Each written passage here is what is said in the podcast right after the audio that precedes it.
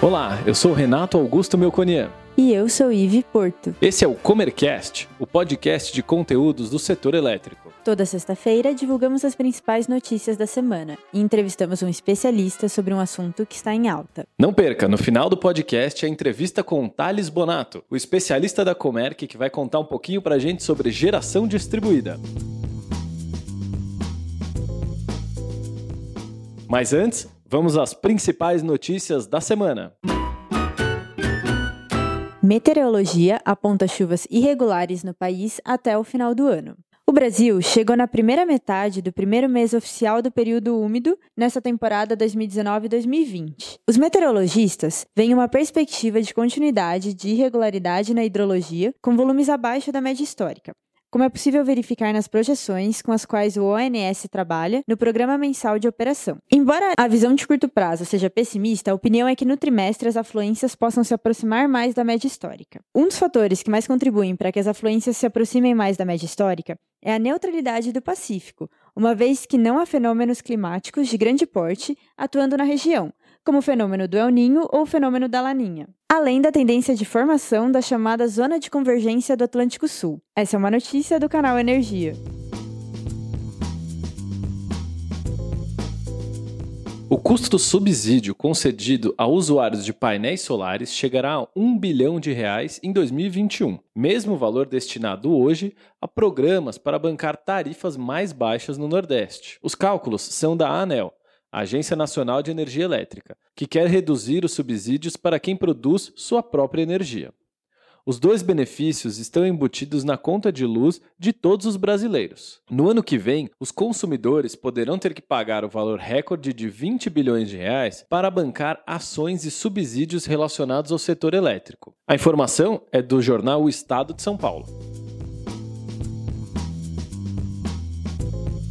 Energia solar deverá aumentar 40 vezes sua participação na América Latina e Caribe até 2050. Segundo a agência Envolverde, um destaque latino-americano é o México, por causa do boom da energia solar distribuída em mais de 100 mil telhados solares residenciais, além de instalações comerciais e industriais. No Brasil, principalmente a região do Nordeste tem batido a marca de geração instantânea, como anunciada no último dia 12, pela ONS, com a produção de 1.210 megawatts às 10h33, o que corresponde a um fator de capacidade de 95,3%. No momento avaliado, o pico representava 9,9% da carga da região. Neste cenário otimista, a energia solar figurará em segundo lugar, atrás da eólica e representará um quarto da produção global.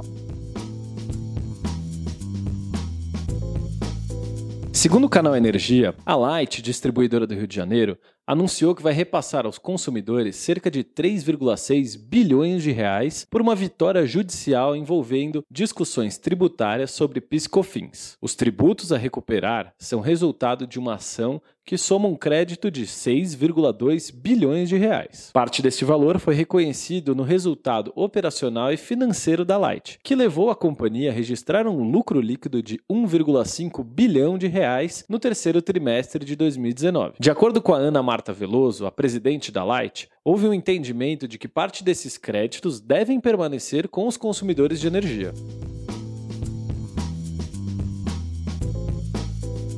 Setor de energia solar ameaça assustar investimentos se a ANEEL avançar com tarifa. Segundo o portal Época, a possível adoção pela ANEEL de uma tarifa mais pesada sobre geração distribuída, que é gerada mais próxima ao consumidor, tem feito empresas do setor colocarem em xeque investimentos, em especial as empresas de energia solar. Com base nas regras apresentadas pelo último relatório da ANEEL, Pedro Mateus, da empresa Faro Energy, afirmou que não vão mais fazer projetos, porque o payback passou de 8 para 23 anos.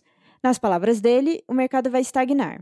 Não tem como continuar e só vamos gerir o que já temos. A empresa afirma que pretendia expandir sua geração de 50 MW para 200 MW e investir mais 600 milhões de reais no Brasil até 2021. Pedro diz que se a resolução passar a valer, a estimativa de investimento cai para zero. O último relatório da ANEEL sobre o tema causou espanto por adotar a tarifa mais pesada sobre a geração distribuída. Agora vamos à entrevista com Thales, que comentará um pouco sobre a consulta pública de geração distribuída. Hoje entrevistaremos Thales Bonato, analista de geração distribuída da Comerc Esco, a empresa de eficiência energética do Grupo Comerc Energia. Ele comentará sobre a consulta pública 25 de 2019, referente a micro e mini geração distribuída.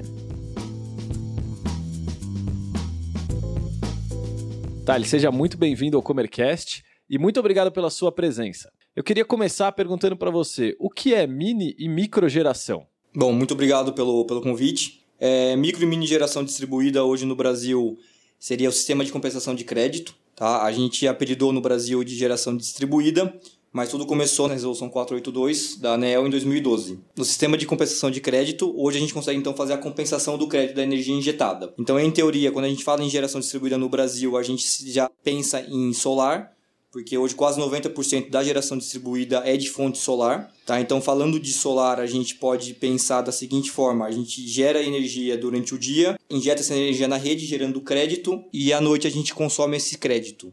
Tá? Então, no final do mês, a gente faz o encontro de conta. Se você gerou mais do que você consumiu, você paga só o custo de disponibilidade, abatendo toda a energia consumida durante a noite. E se você gerou menos do que você consumiu, você tem a compensação do que você gerou e o restante você paga a preço normal da concessionária. Entendi. E no Brasil, aonde são os principais pontos que a gente tem mais geração e onde são os melhores lugares para fazer essa geração distribuída com energia solar?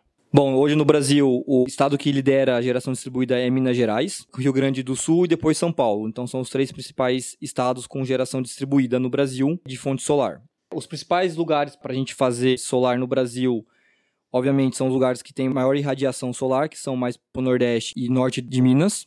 Só que também na geração distribuída a gente tem que pensar na questão não só do sol, tá? porque podem ter outras fontes para fazer essa geração, e também na questão da tarifa de energia, para a gente ter sempre o melhor retorno do, do investimento, que seria o payback. Hum, legal, entendi. Agora a gente vai ter uma consulta pública, a 25 de 2019, que deve mudar um pouquinho o panorama do, do mercado de, de GD. Mas conta pra gente como é o mercado hoje. Isso, hoje a gente está em consulta pública. Ela era para terminar agora em 30 de novembro, mas foi postergada para o dia 30 de dezembro. Bom, o cenário atual hoje tem a isenção total da parcela da TUG e da TE. E essa consulta pública é, é um estudo da, da ANEEL que trouxe mais cinco alternativas. Então, seria a alternativa zero no estudo dela, que seria permanecer com o cenário atual, que a gente tem isenção voltando da TUG e da TE 100%. A alternativa 1, um, que a gente perderia a parcela transporte fio B da TUG. Sim, a energia compensada não seria mais um para um, tá? teria essa perda da isenção do transporte fio B. A alternativa 2, a gente perderia transporte fio B e transporte fio A da TUG. A alternativa 3, perderia transporte fio B, transporte fio A e encargos, também da TUG. E a alternativa 4, a gente perderia a parcela da TUG inteira. E a alternativa 5, a gente perderia a TUG inteira e a parcela de perdas e demais componentes sobre a tarifa de energia. Então só compensaria a parcela de energia. Thales, agora eu só queria que você desse uma explicada pra gente o que é essa parte de fio A, fio B. Explica um pouquinho pra gente, dá uma tecla SAP. Bom, o transporte fio B, que seria da alternativa 1, seria basicamente a remuneração da concessionária. Tá, então, todo o investimento que ela faz, é, custos dela, operacionais, de folha de pagamento, tudo isso é contemplado dentro da transporte fio B. Tá? E transporte fio A, é, em linhas gerais, seria mais de linha de transmissão. Ah, agora sim, agora entendi. É, na consulta pública, a gente tem várias alternativas. Eu queria saber quais que estão sendo mais discutidas e delas, qual vai ser o impacto real aí para a geração distribuída no Brasil?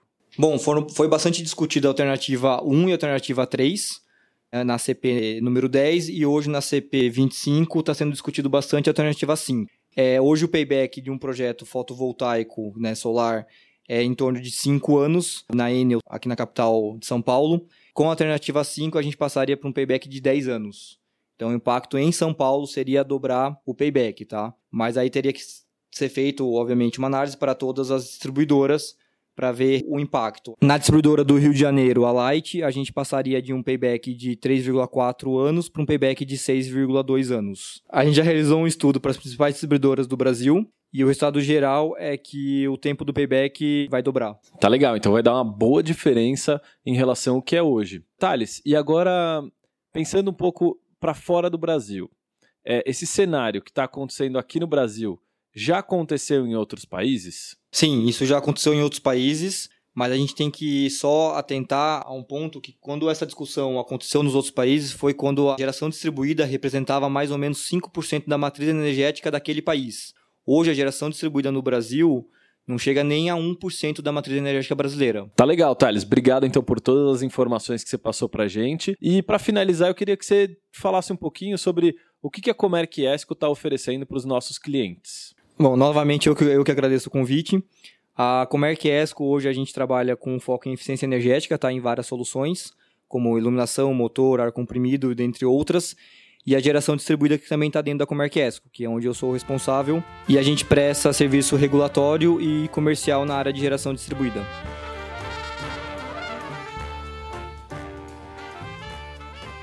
Muito obrigado por todas as explicações, Thales. E agora, você, se tiver interesse em saber mais sobre a Comerc Esco, envie um e-mail para faleconosco.comerc.com.br.